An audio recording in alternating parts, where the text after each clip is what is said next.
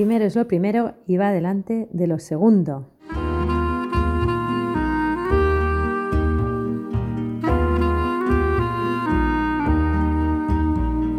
Bienvenido a un nuevo capítulo de Excelencia y Trabajo, el podcast en el que buscamos destilar conocimiento a través de conversaciones con grandes profesionales que han conseguido destacar en su ámbito y aún más importante, grandes personas que tienen un impacto positivo en aquellos que están cerca suyo y que nos van a ayudar a entender cómo priorizar y por lo tanto que primero es lo primero y va delante de lo segundo.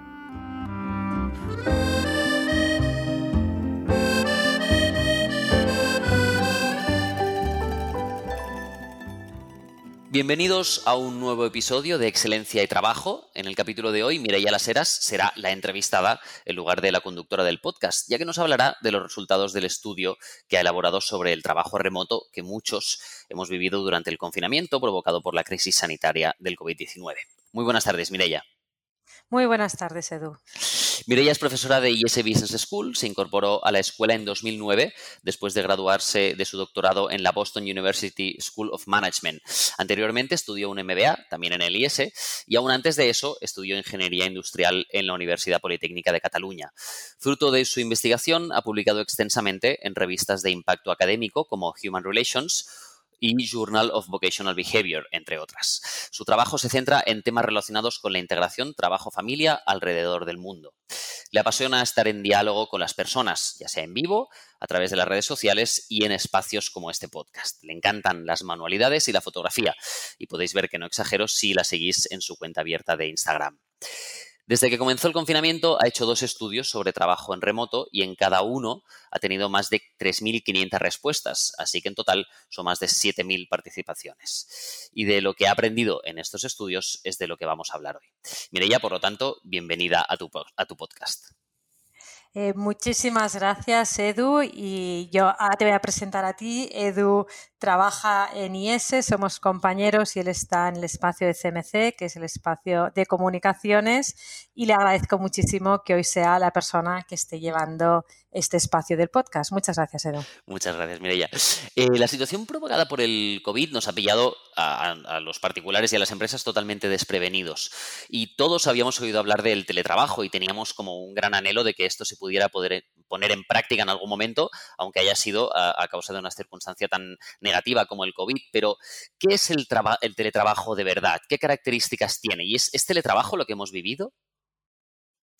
Eh, Edu, tienes toda la razón que hemos estado durante mucho tiempo anhelando el teletrabajo y lo que hemos hecho ahora tiene algo, alguna dimensión similar a ese teletrabajo que anhelábamos. El teletrabajo en condiciones normales, aquel que anhelábamos, era un tiempo de dedicación profesional, pues que, hacíamos desde un lugar alternativo a nuestro despacho o a nuestra oficina, habitualmente pues nuestro propio hogar o una oficina eh, remota, ¿no? Una oficina satélite.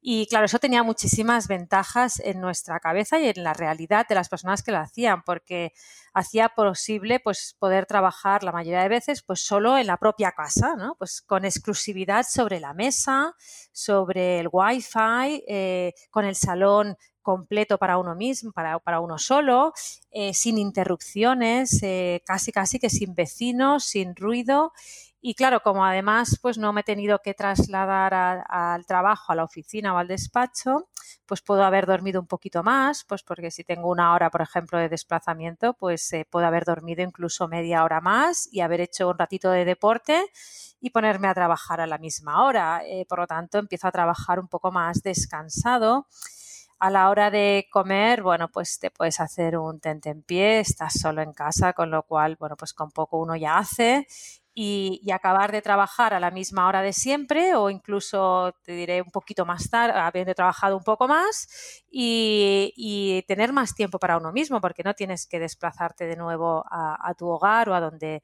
a donde te has que ir, ¿no? Y, claro, esto significa pues que te has ahorrado el estrés pues del tráfico, que te has ahorrado el cansancio de conducir en el tráfico, etcétera, etcétera. Bueno, pues eh, eso tiene poco que ver con lo que hemos vivido estos días, ¿no? Como, como tú y yo habremos, habremos experimentado y, cientos y miles y probablemente millones de, de personas. Em, en estas circunstancias te voy a resumir eh, con un, leyéndote una pequeña, un, WhatsApp que me envió una buena amiga mía, Isabel, pues que es madre de familia, que es ingeniera en una empresa de servicios y me decía, estos días he hecho de cocinera, de limpiadora, de maestra, de informática, de madre y de esposa. Y entonces ella me decía, bueno, todo esto ya lo era antes, pero no lo ejercía todos los roles simultáneamente, ¿no? Entonces me decía, bueno, pues además me he especializado en mediadora en conflictos y secretaria, imprimo, organizo y gestiono agendas y además pues aseguro los recursos para las clases online. Bueno, pues esto es, ya se ve que es bastante distinto a, ese teletrabajo que anhelábamos y que ojalá sea una consecuencia positiva de esta situación tan terrible que ha sido el COVID-19.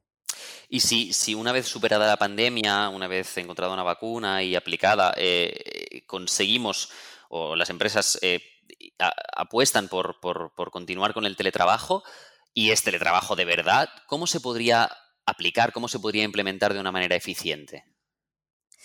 Bueno, pues eh, yo creo que, tenemos suficiente conocimiento, no, solo por lo que hemos vivido ahora, sino también pues, por experiencias que, algunas empresas ya estaban haciendo pues, a nivel generalizado o a nivel eh, de piloto, que nos ayudan a entender realmente cómo hacer que ese teletrabajo sea eficaz y eficiente, es decir, que sea bueno para la empresa, que sea bueno para la persona y, su entorno familiar y que sea bueno pues para, la sociedad en su conjunto. Entonces, algunas características. Bueno, lo primero que quiero mencionar es que no todo el mundo desea ese teletrabajo. Eh, y en mi experiencia y por los estudios que, has mencionado eh, en la introducción, sabemos que aproximadamente un 80%, entre un 80 y un 85% de las personas dicen que les gustaría poder teletrabajar con ese teletrabajo real de verdad que hemos dicho, ¿no? Eh, sin embargo, hay casi un 15, un poco más, un 15%, un poquito más de personas que dicen que no, que ellos requieren de ese espacio de oficina, de despacho para realmente ser capaces de concentrarse y trabajar bien. Con lo cual, lo primero es, bueno, pues poder eh, encontrar a esas personas que prefieren a teletrabajar y poder diferenciarlas de las que prefieren estar en el despacho y no obligar a unos o a otros a, ceñirse a unas circunstancias. Eh, lo siguiente es que para que el teletrabajo realmente sea mm, factible, pues ha de ser un trabajo de una persona que no requiera un 100% de presencia física. Bueno, pues qué quiere decir que si yo soy mecánico de coches, bueno, pues probablemente debo estar en el, en el, en el taller, ¿no? A no ser que parte de lo que yo haga, pues puede ser, tenga más de administración o lo que sea, y que un día por semana, pues ese trabajo lo puedo hacer desde un lugar alternativo. Y la mayoría de los trabajos tienen una parte de presencialidad y tienen también una parte que se puede hacer desde un lugar o desde, eh, remoto o desde un tiempo distinto al que el cliente va a recibir el servicio, ¿no? Después se requiere también que la persona tenga capacidad de autogestión. Es decir, bueno, pues estos días ha sido muy extremo porque, porque ha sido 100% de trabajo en remoto, pero, pero habitualmente eh, para poder trabajar en remoto vamos a tener que mm, encontrar esas personas que tienen esa capacidad de gestionar su tiempo, de gestionar sus prioridades, de gestionar eh, a los clientes, etcétera, ¿no? Después que tengan el entorno físico necesario. No todas las personas tienen eh, el hogar o las condiciones necesarias pues, de espacio, de iluminación, eh, de acceso a Wi-Fi, etcétera, ¿no? Y después eh, es bueno o es bastante, es muy positivo que esas personas conozcan suficientemente la empresa para que ya tengan, eh, por una parte, la cultura y por otra parte, las operativas, ¿no? Pues que sepan quién es quién, a quién deben acudir, cómo, cómo funcionar pues en, ese, en esa distancia para poder realmente conseguir los objetivos necesarios. Bueno, con lo cual, bueno, pues eh, yo creo que sabemos bastante. también sabemos que el teletrabajo en esas circunstancias normales es muy eficaz y es muy positivo para la persona, para su familia, para la empresa cuando se ejerce eh, entre un 20 y un 40% del tiempo total eh, laboral. Es decir, cuando se ejerce pues uno o dos días por semana. Eh, cuando ya sobrepasamos ese uno o dos días por semana y ya se convierte en un teletrabajo 100% y bueno, pues entonces em, eso ya tiene un rendimiento decreciente, es decir, en lugar de eh, aumentar el bienestar, aumentar la concentración, aumentar eh, en general, pues la disminuye porque esa persona está desconectada, alienada, es más fácil que esté quemada, etcétera, etcétera. Con lo cual, entre uno y dos días por semana de teletrabajo es lo ideal. Y una vez pues ya tenemos todos estos elementos, bueno, pues está, es clave pues eh, que los jefes, que las personas que van a estar gestionando a personas en, situación de teletrabajo, pues estén realmente dispuestos y le vean los beneficios y, y quieran ayudar a esa persona que va a estar teletrabajando, que va a estar trabajando desde la distancia y que por lo tanto le ofrezcan su apoyo, le ofrezcan realmente toda su confianza para, porque eso requiere flexibilidad y requiere que realmente nos pongamos de acuerdo en cómo se van a realizar las tareas, cuáles son las metas y cómo vamos a conseguirlas. Y luego también es importante el apoyo de la pareja o del esposo o esposa de la persona que teletrabaja, porque si se entiende mal y se entiende como te quedas en casa, tienes vacaciones, pues quizás eh, se, te va a encomendar o se te va a pedir que hagas todas las tareas, que asumas una serie de trabajos que te van a hacer difícil que puedas mm, focalizarte, que puedas centrarte en lo que tienes que hacer. Y cuando estamos trabajando desde el hogar, cuando estamos teletrabajando, estamos trabajando. Lo que pasa es que lo estamos haciendo desde un lugar alternativo y, una cosa es pues que puedas atender puntualmente a una necesidad, eh, pero eh, estás trabajando y eso es importante tenerlo en cuenta. Es curioso porque además de, en, esta época del coronavirus, además de no haber tenido, eh, digamos, las circunstancias eh, normales o, ideales que se esperarían de un teletrabajo eh, adecuado, no hemos tenido la posibilidad ni siquiera de, implantar la proporción, el timing que mencionabas que es ideal, que es entre un 20 y un 40% de la jornada laboral, que hemos ido directamente al 100% del cero sin condiciones preparadas, digamos, a un 100%. Entonces, eh, si, lo aplicamos en el futuro de una manera más ordenada, em, no, no, recomendarías jamás volver a un 100%.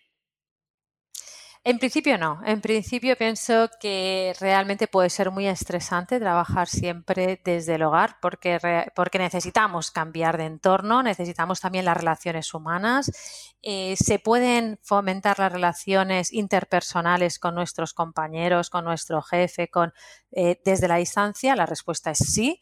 Eh, pero cuando es 100%, pues hay eh, muchos, ¿no? Pues muchos datos que nos perdemos, muchas informaciones que nos perdemos, hay muchas.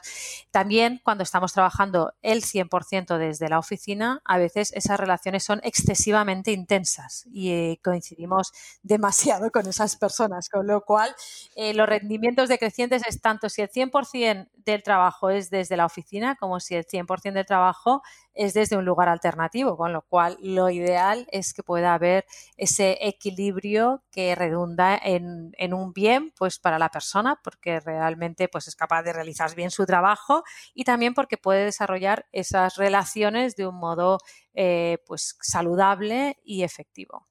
Y has mencionado antes también eh, la importancia del apoyo del, jefe. Eh, yo me planteo también en, este futuro hipotético de un, teletrabajo mejor aplicado, más eficiente, el, qué papel puede tener el jefe como, ejemplo, o sea, para, dar pie con su propio teletrabajo, digamos, a que sus, trabajadores, a que sus equipos también se atrevan, digamos, a aplicar este teletrabajo.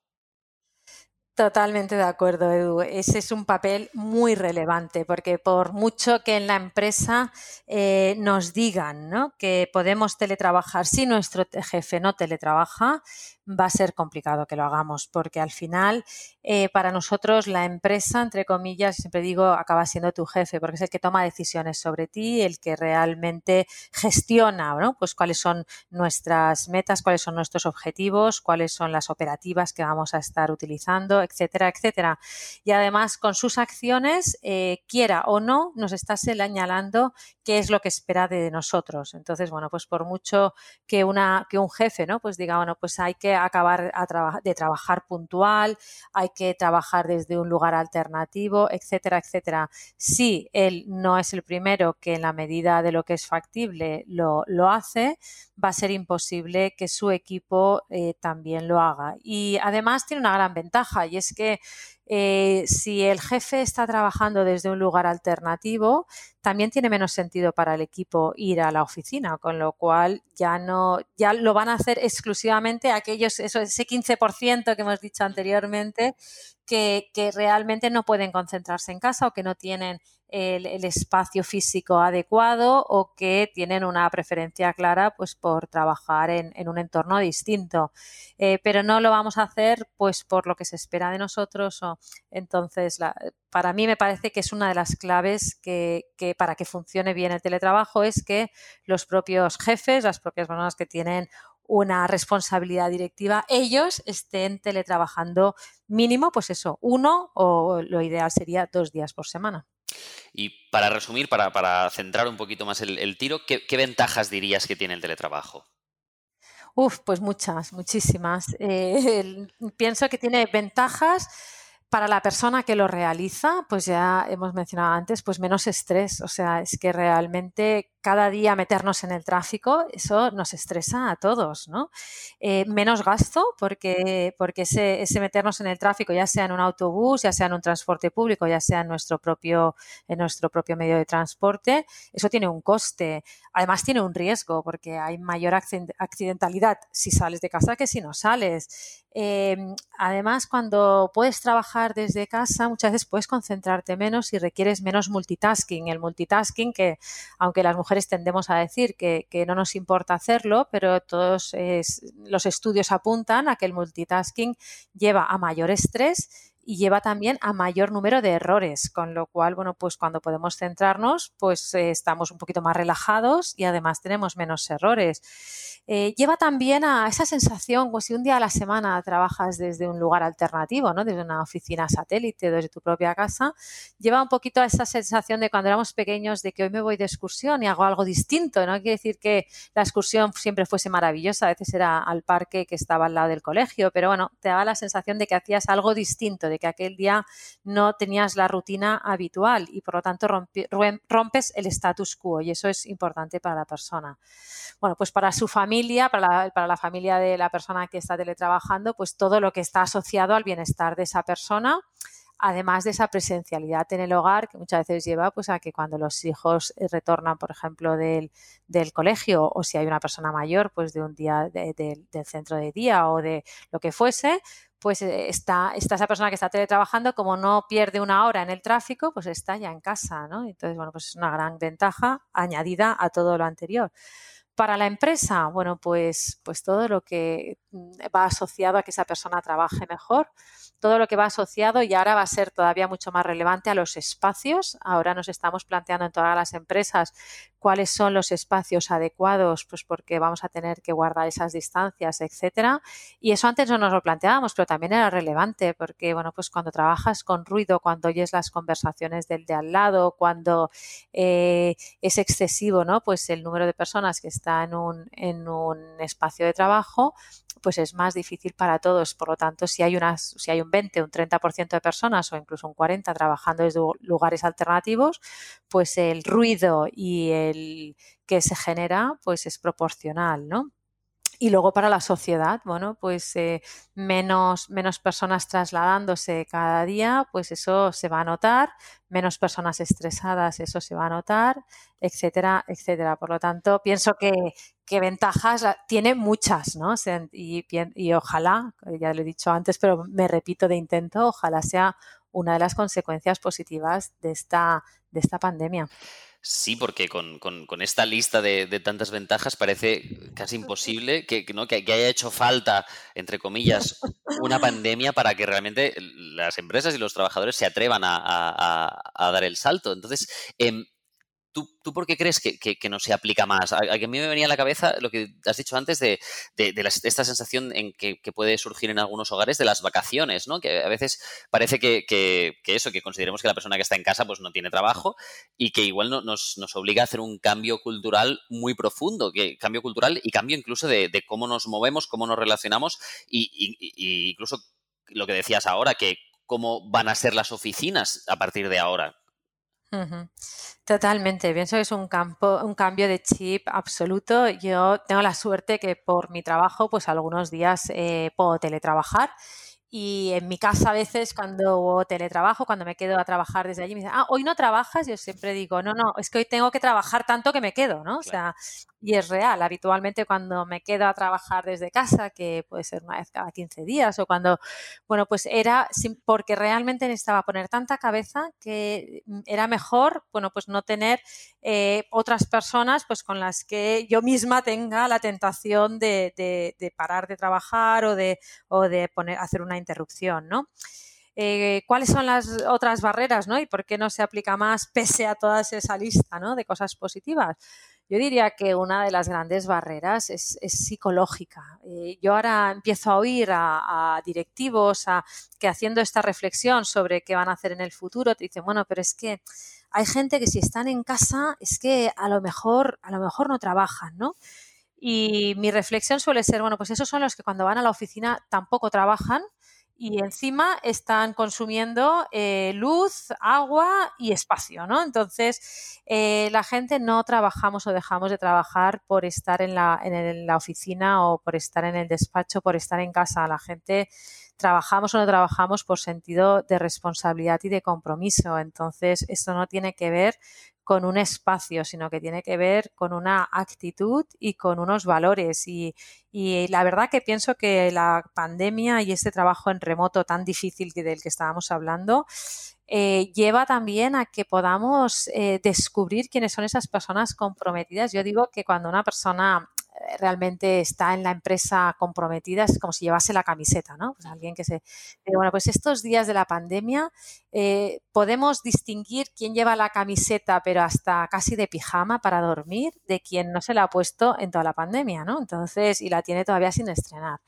Entonces, bueno, pues pienso que es el momento de, distinguir a unos y a otros y es el momento de hacer brillar y de dar luego preferencia pues para que puedan seguir en esas eh, condiciones de teletrabajo, etcétera, etcétera, a los que en estos días pues han llevado la camiseta puesta día y noche.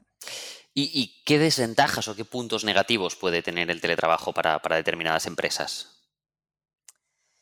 Pues qué desventajas. Bueno, primero que quizás vamos a tener que aprender, no es una desventaja, ¿no? Pero que quizás vamos a tener que, aprender a, liderar de un modo distinto. Entonces, bueno, como estamos, tenemos ya unas costumbres, bueno, pues nos va a llevar a replantearnos profundamente cómo, cómo hacemos las cosas, ¿no?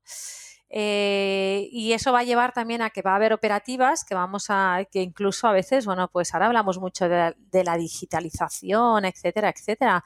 Eh, pero bueno, en las, en las, oficinas y en las empresas siguen habiendo muchos cajones llenos de papel, ¿no? Entonces, bueno, pues vamos a tener que, que fomentar y que, y que acelerar ese proceso de digitalización.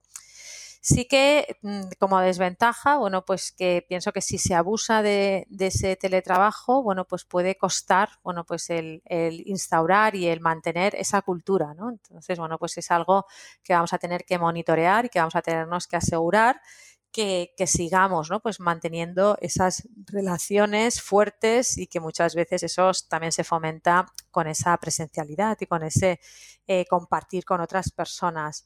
Eh, pero más allá de esto, pienso que, esto es algo que está aquí para quedarse porque es un encaje con el entorno, con las necesidades de las personas y con la realidad de un, de un mundo que está interconectado, globalizado y tecnificado totalmente, ¿no?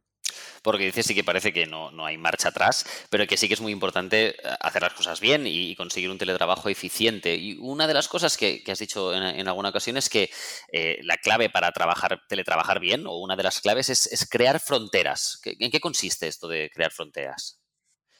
Bueno, pues esto de crear fronteras consiste en saber cuándo estoy haciendo una cosa y cuándo estoy. Que mi, que mi vida no, no, no, sea un magma en el cual todo está mezclado y todo, en todo momento estoy trabajando y atendiendo a la familia a la vez, ¿no? Y a mí, la verdad que me da mucha pena y pienso que, que tiene buena intención, pero que realmente crea una una mala imagen cuando se ponen fotos de teletrabajo y se ve a una señora, o a veces a un señor, pero en general a una señora, con un niño eh, en las rodillas y delante de un ordenador los dos. Digo, no, esa persona eh, o está cuidando al niño y, y, no sé, está enviando un mensaje lo que sea, pero no, no, eso no es teletrabajar. Teletrabajar es trabajar desde un espacio alternativo, ¿no? Entonces, eh, y para eso a veces hay que crear fronteras, hay que crear, o siempre hay que crear fronteras. Pues a ver, y esas fronteras pueden ser físicas o psicológicas. Entonces, las fronteras físicas quiere decir, bueno, pues que yo cuando estoy en casa, eh, bueno, pues tengo un espacio desde el que trabajo y a lo mejor ese espacio es una mesa o a lo mejor ese espacio es un rincón en el cual pues despliego lo que sea, ¿no? Pues eh, pongo el ordenador portátil o bueno, y entonces ese es mi espacio y cuando yo estoy allí, yo sé que estoy trabajando, que no estoy atendiendo a otras necesidades, incluso si hubiese alguien más, ¿no? Pues en ese mismo espacio, en ese mismo momento, bueno, pues saben que no me pueden distraer porque estoy trabajando, no estoy eh, jugando, no estoy viendo una serie, no, estoy trabajando. Y luego existen esas fronteras psicológicas para saber en cada momento también, bueno, pues cuando estoy atendiendo a la familia, cuando estoy con un hobby, cuando estoy con el deporte, cuando estoy y cuando estoy trabajando y por lo tanto psicológicamente no estoy atendiendo a todo todo el rato, sino que y bueno, esas fronteras psicológicas puede ser bueno, pues por ejemplo, tener un horario, tener un, eh, tener un horario que no quiere decir que sea el mismo que el de la oficina, porque puede ser que no sea el que realmente me va a funcionar mejor y tengo que, por lo tanto, negociar o, o comentar, bueno, pues con, con, mi jefe o con las personas que estén implicadas que voy a trabajar en un horario distinto y ver si eso es factible. Bueno, para que realmente yo sepa cuándo estoy en un lugar o cuándo estoy en otro. Y a este respecto, pues claro, en estos días, ahora que decíamos eh, que ha sido tan difícil este teletrabajo, imposible. Eh, muy difícil el poner fronteras. Y tengo una, una, persona que me contó una anécdota, me pareció sublime, eh, porque me dijo, mira, realmente, mire, ya he intentado hacer lo que tú decías, y dice, y tenía que hacer una, una, una conference call, yo tenía que presentar delante de mi equipo.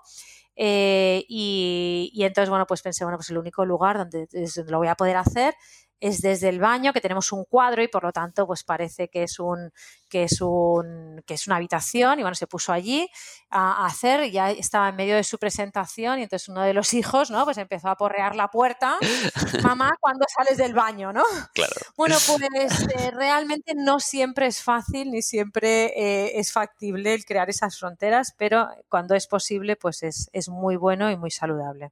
Sí, porque es, eh, es, un doble mensaje, además, ¿no? Un mensaje para los que te rodean, si vives en, familia, y, para uno mismo también, para, para porque muchas muchas, personas, bueno, yo me incluyo, hemos tenido dificultades para aprender a teletrabajar, porque ha sido de, de 0 a 100. Y, eh, claro, estás en casa, el entorno es muy diferente y, también entiendo que, el hecho de, marcarte fronteras te ayuda a decir, no, no, estoy trabajando, ahora voy a ser productivo.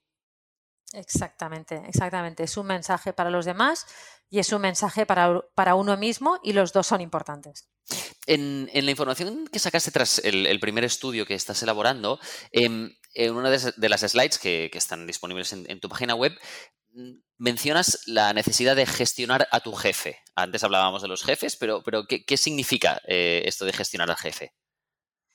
Bueno, pues en este caso lo que, lo que quiero referirme con este gestionar a tu jefe es que esta situación es nueva para ti para mí, que estamos trabajando 100% desde casa, pero es nuevo para nuestro jefe también, con lo cual vamos a tenerle que ayudar.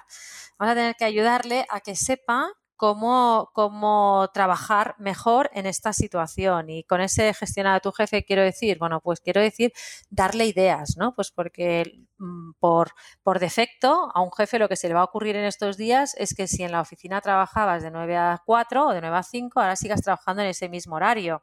Si eso para ti no va a ser lo ideal, bueno, pues quiere decir que vas a tener que ayudar a tu jefe a entender por qué eso ahora no es lo ideal o no es ni siquiera factible y por qué lo vas a tener que hacer de otro modo. Eh, tú vas a estar trabajando con clientes o con proveedores o con y, van a tener unas necesidades distintas porque estamos en un entorno distinto. Y como eres tú quien vas a tener esa información, vas a tener que ayudar a tu jefe a que la entienda y a que eso le ayude a tomar decisiones que sean adecuadas en este momento, ¿no? Y a eso me refiero con ese gestionar a tu jefe. Me refiero a que esta situación es nueva para todos y que por lo tanto vamos a tener que ayudar, vamos a tener que ayudar a nuestros jefes a que tomen las decisiones adecuadas en un entorno que es totalmente distinto al que estábamos acostumbrados. Y, hablando de, novedades que, a todos nos cuestan, una de las cosas que ha ido pasando también es que han, ido saliendo como setas las, eh, las, vías, digamos, o las aplicaciones para comunicarnos. O sea, grupos de WhatsApp, eh, plataformas digitales para gestionar el trabajo y, hacer teleconferencias, ¿no? Y, se han ido como difuminando también las barreras de cuando uno podía o debía estar disponible y no. Entonces, se va hablando también en este contexto del, derecho a la desconexión, a apagar todos estos aparatos. Eh, ¿Existe ¿Existe ese derecho? ¿Se, puede exigir? Bueno, yo pienso que más que hablar de exigencias, lo que hay que hablar es de encontrar vías que sean adecuadas para todo el mundo, ¿no? Porque eh, estamos en una situación en la que ahora hay que salvar el barco. El barco se está hundiendo, ¿no? Estamos en una situación muy difícil a, nivel económico, a nivel social, a nivel... Y entonces hay cosas que tienen sentido y cosas que no. Y entonces lo que no tiene sentido es que todos, en todo momento, tengamos que estar conectados, ¿no? Eh, de ahí a poderlo exigir. Pienso que las exigencias, a mí no me gusta que me exijan, ¿no? Entonces, mm, prefiero las cosas dialogarlas, hablarlas y buscar un terreno común que sea adecuado para todos. Entonces, pienso que eh, la legislación, que es necesaria totalmente, ¿no? Pues para tantos asuntos, pienso que no siempre es la mejor solución, que muchas veces eh, hablando se entiende la gente y, se encuentra el terreno en el que realmente estamos todos más cómodos y es más saludable pues para el negocio, para los clientes, para nosotros y para entonces bueno pues lo que habrá que hacer muchas veces es primero poner esas fronteras, ¿no? Pues a lo mejor decir oye pues mira yo eh, los fines de semana pues el viernes a partir de las seis intento no mirar aunque también por un tema de salud eh, mental ¿no? Pues a partir de las 6 de la tarde, el viernes, ya intento no mirar el mail de la empresa y hasta el lunes a las 8 de la mañana. Si necesitases algo, si realmente hay algo absolutamente eh, que, no me puedo perder y que tengo, pues, pues no sé, me envías un mensaje de texto, pero negociar las cosas, ¿no? Yo pienso que, vuelvo a decir lo mismo, ¿no? Pues que estamos en una situación eh, compleja y que lo que tenemos que hacer es encontrar el mejor modo para todos. Y eso no, se hace, pienso yo, con exigencias, sino que se hace con diálogo y encontrando terreno que sea adecuado para todos. Muy bien, Mireia. Pues ya para ir cerrando, eh, es difícil eh, hacer previsiones, pero bueno, eh, siendo optimistas y esperando que en los próximos meses la pandemia se, vaya solucionando, se vaya suavizando y, esta nueva normalidad se instaure, ¿tú cómo crees que van a que van a ser los entornos laborales si el teletrabajo más o menos se, va implantando. Y, a, un, a, un, líder, a, una directiva, a un directivo que tenga dudas, ¿qué, qué le dirías para convencerlo? A ver, em, yo cuando, cuando me piden predicciones siempre digo, es que soy tan mala haciendo predicciones, porque yo predije que no iba a suceder el Brexit y sucedió, que no iba a salir Donald Trump y salió, con lo cual ya se ve que soy muy mala haciendo predicciones. Lo que sí que te puedo decir es lo que a mí me gustaría, ¿no? Entonces, lo que a mí me gustaría y me parece que sería adecuado, me parece que sería lo que, lo que sería adecuado al entorno es la flexibilidad, o sea, es realmente encontrar modos de trabajar, porque ¿por qué trabajamos 40 horas, ¿no? Pues porque en el año 1916 o 18, no recuerdo exactamente, pero vamos, en la década de los 20 del siglo pasado se hizo un estudio en el cual parece que a partir de 40 horas las personas en un entorno productivo y absolutamente sin ninguna tecnología de las que tenemos hoy en día, pues era más eficaz, ¿no? O sea, entonces dices, bueno, y ahora seguimos, bueno, entonces pienso, vamos a ser flexibles, vamos a realmente, ¿por qué se trabaja desde, desde un lugar específico? Porque esto antes, hace dos siglos no era así, ¿no? Pues cuando la gente tenía su pequeño taller, el taller estaba anexo al hogar, con lo cual la gente trabajaba desde el hogar. Entonces, eh, ahora nos hemos, nos hemos eh, creo que nos hemos quedado estancados en una época que no tiene nada que ver, que se hace un siglo, que es realmente la, primera revolución industrial, y, que ahora estamos en un entorno absolutamente distinto. Entonces, ¿cuál sería mi, esperanza para este, este futuro cercano? Este futuro cercano sería que haya más flexibilidad, tanto de horas de trabajo como de lugar, como de expectativas de qué tiene que aportar cada uno. Bueno, pues eh, realmente que sea un trabajo más colaborativo, me refiero, ¿no? Pues que realmente se cuente más eh, con la opinión de las personas, que haya un mayor diálogo y que por lo tanto, bueno, pues se dé una mejor solución a las necesidades de los clientes eh, de los trabajadores y de la sociedad en su conjunto, pues para que, para que podamos realmente todos tener esa vida saludable, eh, que es lo que al final queremos todas las personas, ¿no? Pues queremos ser felices, queremos tener una familia y un entorno donde podamos aportar y donde nos sintamos realmente realizados pues ojalá que se cumplan todos estos deseos. Y, ya para acabar, eh, sigues aprendiendo, sigues investigando sobre el tema del teletrabajo, del trabajo en remoto y si no me equivoco, en breve podremos ver eh, resultados de una segunda parte del estudio. Exactamente, en breve saldrán eh, más resultados y por lo tanto pues invito a las personas que lo deseen a, visitar ¿no? pues la página web mireyalaseras.com y también pues en la página del IES, del Centro Internacional Trabajo Familia, para poder ver los resultados de estos estudios. Estupendo, Mireia. Pues muchísimas gracias y seguimos en contacto. Muchísimas gracias, Edu, a ti y también a las personas que nos están escuchando. Hasta pronto.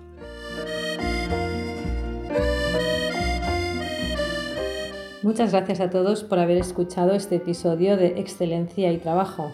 Esperamos que os haya resultado útil y nos vemos en el próximo capítulo. Hasta pronto. Adiós.